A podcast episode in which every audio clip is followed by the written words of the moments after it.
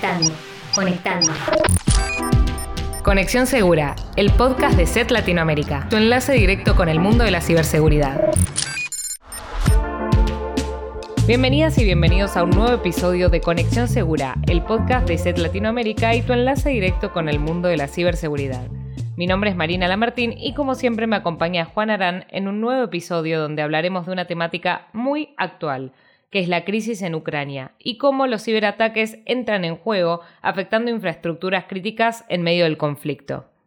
Sí, exactamente. Bueno, hablaremos un poco sobre las amenazas informáticas que están siendo utilizadas y cómo muchos cibercriminales también eh, están aprovechando este tipo de situaciones como es el conflicto que se está viviendo en Ucrania para realizar estafas, eh, campañas de ingeniería social e incluso eh, sobre las fake news. Para eso vamos a estar conversando con Camilo Gutiérrez, jefe del Laboratorio de Investigación de SET Latinoamérica, quien nos va a ayudar a entender el contexto y panorama actual de los ciberataques en el conflicto de Ucrania. Para más información sobre el episodio de hoy, visita nuestro sitio web, eset.com barra también puedes visitar nuestro blog sobre ciberseguridad, willibsecurity.com barra la guion es. Conexión Segura, el podcast de SET Latinoamérica y tu enlace directo con el mundo de la ciberseguridad.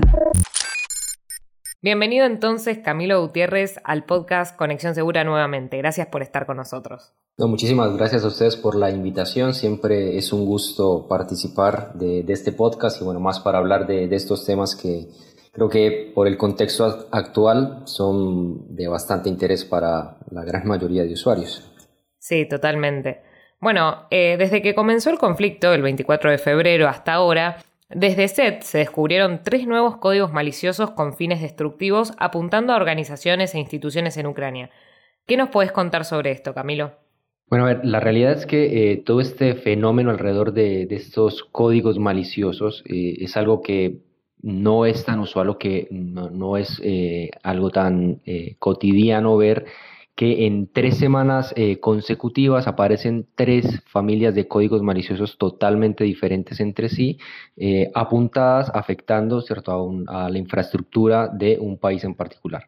En este caso, estamos hablando de códigos maliciosos del tipo Wiper, que esto es importante tenerlo en cuenta y también entender cómo funcionan, eh, precisamente por las características que tienen este tipo de, códigos maliciosos. Un, wiper es básicamente eh, una amenaza que una vez que llega al dispositivo del, usuario, eh, lo que va a hacer es tratar de romper, de dañar, de corromper la información que hay dentro de ese dispositivo e incluso también eh, comprometer la integridad del dispositivo como tal para dejarlo eh, totalmente inútil y que no se pueda utilizar. Esto es importante tenerlo en cuenta porque entendiendo quizás la naturaleza de estas amenazas, el objetivo que persiguen, eh, pues obviamente que va a ser más fácil entender eh, cuál es, eh, digamos, el contexto y si eso podría llegar a, ver afectada a, otras empresas. La realidad es que, bueno, con, con estos Threadwiper, el, si bien no se encontró ninguna similitud en las amenazas como tal, eh, más allá de que fueron amenazas que se fueron lanzando consecutivamente durante eh, tres semanas, eh, lo que sí se, encontró, de acuerdo a, las investigaciones que se llevaron adelante en, el equipo de, de, investigación de SED, es que una vez que se lanzaba esta amenaza, tenía la particularidad o la posibilidad de empezar a propagarse eh, por la red y que fue lanzado como eh, alguna tarea del sistema utilizando las mismas herramientas del sistema, lo cual eh, lleva a pensar a que los atacantes o las personas que estuvieron detrás de, este ataque ya habían obtenido previamente un acceso a esa infraestructura para poder propagar la, la amenaza. Entonces, en este contexto y entendiendo precisamente eh, esas eh, características, pues no, bueno, nos podemos dar una idea del alcance que tienen este tipo de, amenazas, los objetivos también que tienen, porque obviamente al llegar este wiper al dispositivo de, un usuario, eh, lo que hacían era borrar toda la información, sobreescribir los archivos directamente, lo cual obviamente hacía prácticamente imposible tratar de recuperar esa información por alguna técnica forense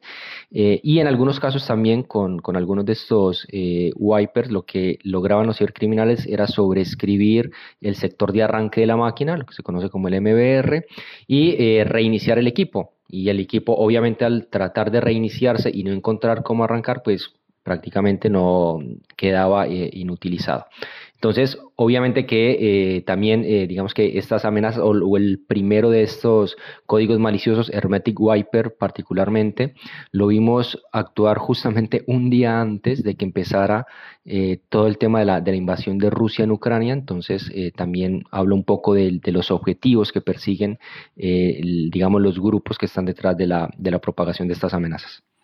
Eh, dos preguntas en una. Por un lado, eh, si no entendí mal, estamos hablando de códigos maliciosos nuevos, o sea que,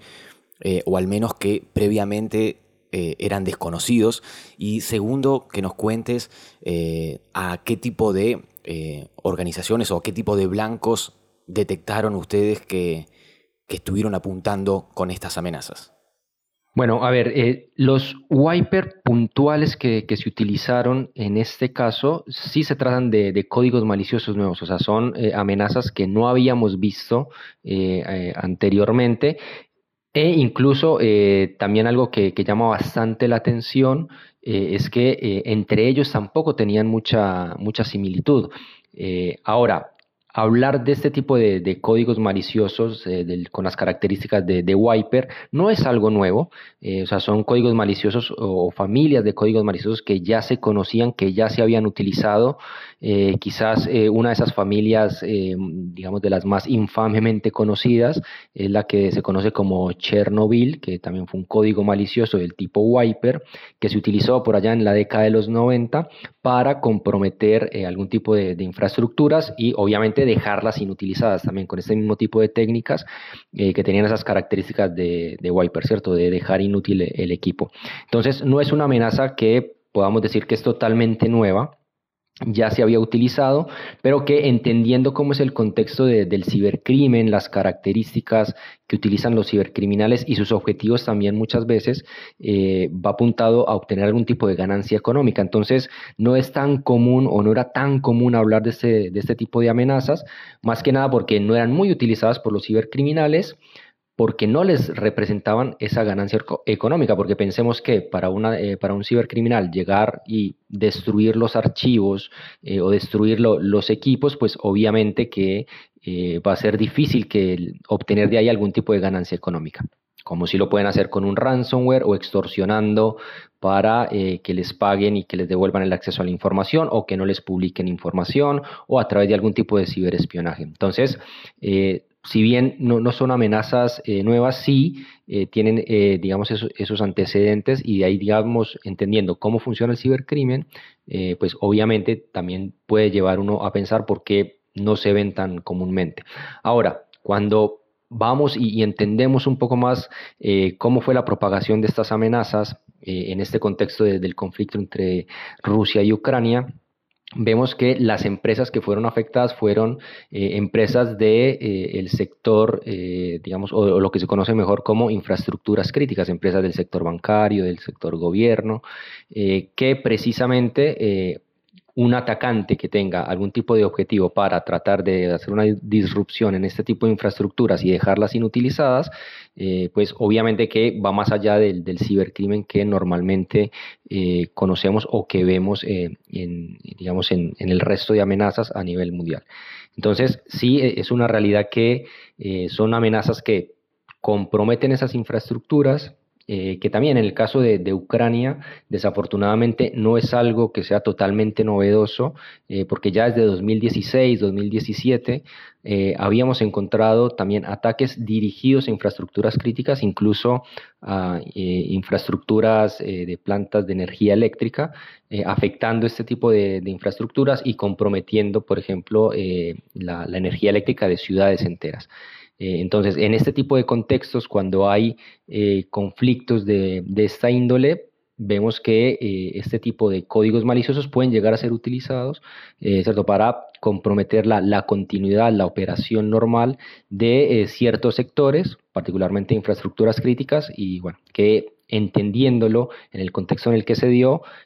hace un poco más de sentido el hecho de que empecemos a hablar con mayor frecuencia de este tipo de amenazas. Camilo, algo que seguramente se pregunten en, muchos países es si este conflicto implica un riesgo para los demás países, ¿no? A nivel ciberseguridad. A ver, es, una pregunta que creo que ha generado mucha, mucha curiosidad y una inquietud que eh, por lo menos al, equipo de investigación de, de, SED acá en Latinoamérica nos han hecho llegar eh, con bastante frecuencia. Eh, y la realidad es que pensar en que ese mismo tipo de grupos y ese, tipo, y ese mismo tipo de amenazas van a ser utilizadas para afectar a empresas, particularmente en Latinoamérica, es algo lejano. Eh, ¿Por qué? Por lo que mencionábamos ahora de las características que tienen esos wipers y eh, la forma en la que actúan y, la, también la, motivación que pueden tener las personas detrás de la propagación de las mismas. Lo que sí, y esto es muy importante tenerlo en cuenta, eh, empresas o países o, u otros países, empresas de otros países, sí pueden sufrir daños colaterales, eh, digamos, precisamente eh, alrededor de estas amenazas. Ya lo vimos con NotPetya, eh, hace un tiempo, también eh, en Ucrania, una amenaza que afectó a Ucrania y eh, que empresas que tenían algún tipo de relación comercial con estas empresas en Ucrania fueron afectadas porque sus redes se conectaban a las redes de estas otras empresas. Entonces, quizás no vamos a ver que esos mismos grupos eh, cibercriminales propaguen esas amenazas y traten de afectar a empresas eh, en otros países, pero sí, si hay empresas que tienen algún tipo de relación comercial o que tienen algún tipo de, eh, digamos, de acceso a los sistemas de, empresas en Ucrania, podrían llegar a verse afectadas porque son amenazas que, como, como vemos, tienen esas esa posibilidad de propagarse eh, a otras redes. También eh, la realidad es que si el, conflicto llegase a escalar a otros países, bueno, pues obviamente podría llegar a utilizarse eh, en, otros países, pero por lo menos hasta el momento en la telemetría de, de nuestros sistemas en ESET, estas amenazas han sido localizadas exclusivamente en Ucrania, o sea, no hemos encontrado detecciones eh, en otro tipo de, países. Y quizás otro punto también que puede estar alrededor de, todo esto es lo que tiene que ver con eh, grupos eh, activistas, ciberactivistas, que pueden llegar a tomar partido en, en, el conflicto y tomar un bando y quizás propagar amenazas o hacer ataques a empresas o a otros países que eh, tomen ese bando puesto dentro del conflicto. Entonces, ahí también podría haberse algún tipo de, eh, digamos, de, afectación de, algún tipo de amenazas relacionadas con este conflicto. Pero eh, algo directo quizás no, pero sí estos daños colaterales y quizás ahí es donde es muy importante que las empresas estén alertas, eh, que no descuiden los temas de, eh, seguridad, eh, porque, bueno, ya vemos cómo funcionan estas amenazas y el gran impacto que puede tener en la operatividad o en la operación normal de, cualquier organización. Me quedo con, esto último que decís, ¿no? Que quizás deliberadamente no haya un, un ataque dirigido a una infraestructura en otro país o a empresas de otros países, pero eh, el escenario es, eh, no es tan lineal, digamos, y es bastante complejo, eh, entendiendo esto que decís de quizás el daño colateral por una conexión, por una red compartida de una organización que está, que tiene influencia o tiene alguna relación con Ucrania, pero también entiendo que esto es dinámico, esto, o sea, ¿qué quiero decir con esto? Me refiero que el conflicto es dinámico, no sabemos qué es lo que va a pasar más adelante cuál va a ser el escenario de aquí a un mes, por ejemplo. Eh, y tampoco esto quiere decir que las empresas o las organizaciones pueden tampoco eh, relajarse o por lo menos podrían sí, mirándolo desde un lado positivo, aprovechar esta situación como para este, bueno, tomar medidas eh, preventivas, porque también entiendo que así como mencionás aquellos ciberactivistas o actores, el otro día leía por ejemplo que en Ucrania estaban promoviendo, eh, digo, activistas este, tecnológicos por su cuenta, este, de manera independiente, este, realizando ciertos ataques a otros países, por ejemplo, o en este caso eh, contra Rusia. Eh, pero tampoco sabemos qué es lo que puede llegar a pasar o el mismo código malicioso que en este caso se encontró o que descubrieron desde SET, tampoco podemos, digo, hay antecedentes de códigos maliciosos reutilizados que nunca sabemos dónde pueden eh, o a manos de quienes pueden llegar en el futuro, con lo cual entiendo también que eh, igual hay cierta prevención o ciertos recaudos que deberían estar teniendo las organizaciones, sobre, todo también en este caso de, infraestructuras críticas con el contexto que habías mencionado anteriormente. Sí, y ahí, y ahí, tocaste un punto, Juan, que es muy importante y que eh, es una realidad, porque hay antecedentes ya eh, con otro tipo de amenazas, en otro tipo de ataques, en los cuales, o sea, finalmente eh, el desarrollo de estos códigos maliciosos, más allá que se hayan utilizado en este contexto particular de este conflicto entre Rusia y Ucrania, son códigos maliciosos que pueden llegar a filtrarse, eh, que lo pueden llegar a utilizar otros grupos cibercriminales. La realidad es que eh, sabemos, y hay evidencia que entre estos grupos cibercriminales se comparten muchas veces la, información eh, y quizás son porciones del código malicioso como tal que podrían llegar a utilizarse en otro tipo de ataques. Entonces, lo que mencionas es muy válido, o sea, la, la importancia de que más allá de que estemos quizás a miles de kilómetros del conflicto, que quizás nuestra empresa, nuestra organización no tenga alguna relación directa con empresas en Ucrania, bueno, eh, si eh, no se puede descuidar los temas de seguridad, eh, porque bueno, obviamente hay como nuevos tipos de códigos maliciosos que sabemos que se están utilizando y bueno, de ahí la importancia de, pensar siempre en, seguridad para poder garantizar la protección de, de la información en las organizaciones. ¿Y cuál es el rol que están teniendo en este momento las fake news y bueno, el impacto desde el punto de vista de la ciberseguridad? El tema de, las fake news eh, es algo que desafortunadamente eh, ha crecido en, los últimos años eh, y que digamos que también el, mismo avance de la, de la tecnología y las posibilidades y la, facilidad de acceso a hacer, por ejemplo, deepfakes de videos, de voz o simplemente propagar noticias falsas a través de redes sociales, eh, pues obviamente genera una desinformación eh, muy grande y eh, muchas veces es aprovechada también particularmente por, por cibercriminales para generar ese, ese, miedo, esa zozobra al respecto de, bueno, qué es efectivamente lo que está ocurriendo, cuál es la, realidad de, las noticias. Y bueno, es algo que quizás como usuarios eh, finales y que no estamos tan inmersos dentro de la zona de conflicto y demás, sí podemos llegar a, ser víctimas de alguna manera porque bueno, e, e, es, información que quizás nos puede llegar y es eh, lo, que siempre hablamos desde nuestro equipo de, de concientización en ese de, ok,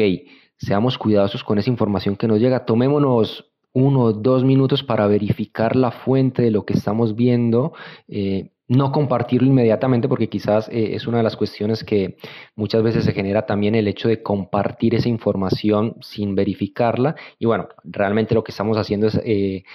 ayudar a que esa bola de nieve, ¿cierto? esa fake news pues tenga ese impacto muchísimo mayor. Entonces es algo que como usuarios obviamente es importante estar atentos eh, porque eh, ya lo vimos, lo vimos quizás con cuando inició la pandemia hace un par de años, también las personas muy interesadas, con mucha curiosidad al respecto de saber qué es lo que estaba ocurriendo, cómo subía la cantidad de infecciones, cómo evolucionaba el tema del virus, bueno, vimos cómo desafortunadamente muchas personas utilizaron esa situación en la cual prácticamente todo el mundo estábamos atentos a lo que pasaba con la evolución de la pandemia para generar este tipo de, fake news. Y en este conflicto pasa, eh, pasa lo mismo. Eh, hay mucha atención por parte de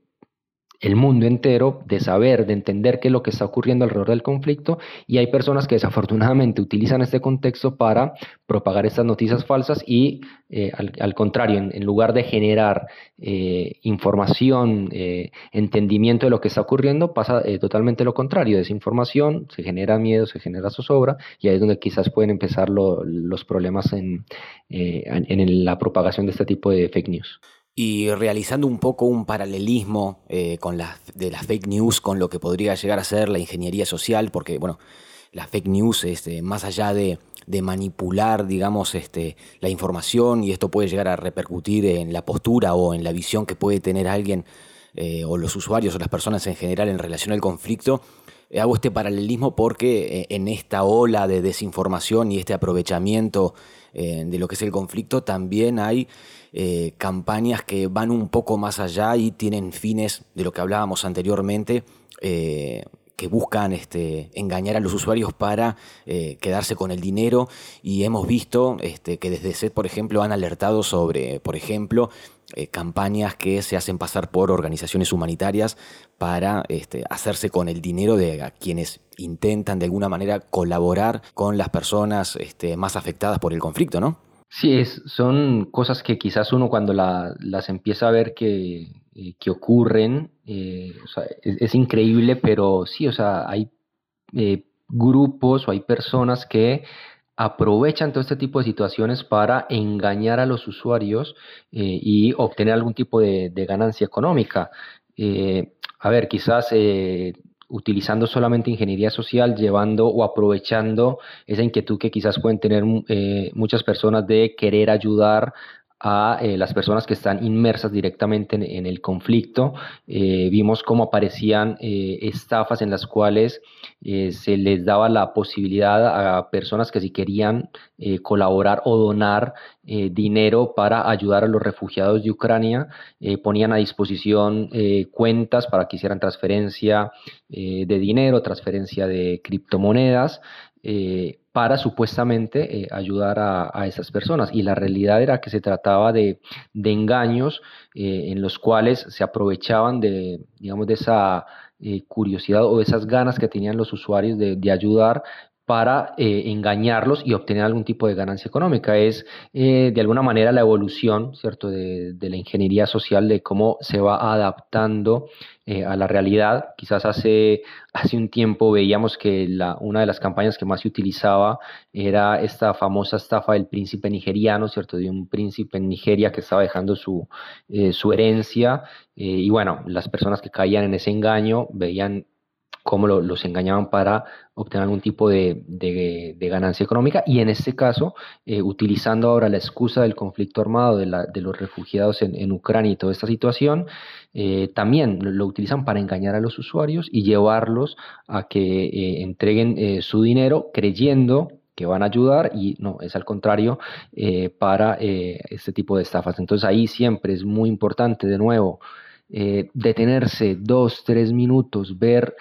esa, esa supuesta eh, organización a la cual se está haciendo la donación, eh, dónde está, qué es lo que hacen, eh, cómo funcionan y si realmente son una organización en la cual se pueda confiar como para hacer este tipo de, de colaboraciones y también de alguna manera si eh, la intención no es hacer esa donación, bueno, también tomarse ese, momento para verificar, ¿cierto?, de qué se trata eso que estamos viendo y eh, no contribuir a propagar el engaño y que personas que realmente puedan estar interesadas, pues obviamente caigan en, este tipo de, estafas. Entonces, vemos que obviamente alrededor de, de todas estas situaciones, más allá de los códigos maliciosos, de los wiper que hablábamos al principio, eh, las amenazas eh, eh, informáticas pues pueden ir un paso más adelante y afectar a, los usuarios en general. Buenísimo, Camilo, clarísimo todos tus datos y las recomendaciones. Em, bueno, por mi parte quedó todo, todo súper claro, pero te quería preguntar si hay algo más que quieras decir, alguna recomendación más que quieras dar, algo que no te hayamos preguntado. No, a ver, creo que lo, más importante de, todo esto es eh, como usuarios, eh, también digamos como parte de, empresas, porque seguramente nos escuchan también personas que trabajan dentro de organizaciones en área de seguridad o de IT, ser conscientes de eh, cómo van cambiando y cómo van evolucionando este tipo de, de amenazas que están ahí y que obviamente es importante actuar en consecuencia de la evolución de esas amenazas. importante, no sé, si hay empresas que en este momento tienen algún tipo de eh, relación comercial o algún tipo de, injerencia con países que están inmersos eh, directamente en el conflicto. Bueno, es importante que eh, vean sus procesos, que entiendan cómo están protegidos para no verse afectados directamente. Y de las empresas y usuarios en general, también, o sea, ser conscientes de que estas amenazas están, eh, están ahí que pueden llegar a comprometer eh, a los usuarios si no se toman las medidas de precaución adecuadas. Entonces, creo que en la medida que se tenga eh, eso claro, pues obviamente va a ser muchísimo más fácil garantizar la información, la seguridad de la información personal y de las empresas también. Buenísimo, Camilo. Muchísimas gracias por haber venido, por haber participado una vez más de Conexión Segura. No, muchísimas gracias a ustedes por la invitación. Bueno, muy interesante la entrevista con Camilo Gutiérrez. Realmente me deja pensando sobre todo en cómo los, los cibercriminales se aprovechan de situaciones tan terribles como, como es este conflicto eh, para, para, bueno, ejercer un montón de, tipos de ataques y, bueno, para los usuarios y empresas que hay que estar muy atentos a todo lo relacionado con esto, ¿no? Sí, la verdad que es interesante, eh, es interesante y complejo a la vez, difícil de analizar, este, porque bueno, creo que, eh, como bien decía Camilo, muchas desde este lado, por lo menos en estas regiones tan distantes, la pregunta de eh, si este conflicto puede llegar a repercutir de alguna manera, Camilo bien decía que, este, que no,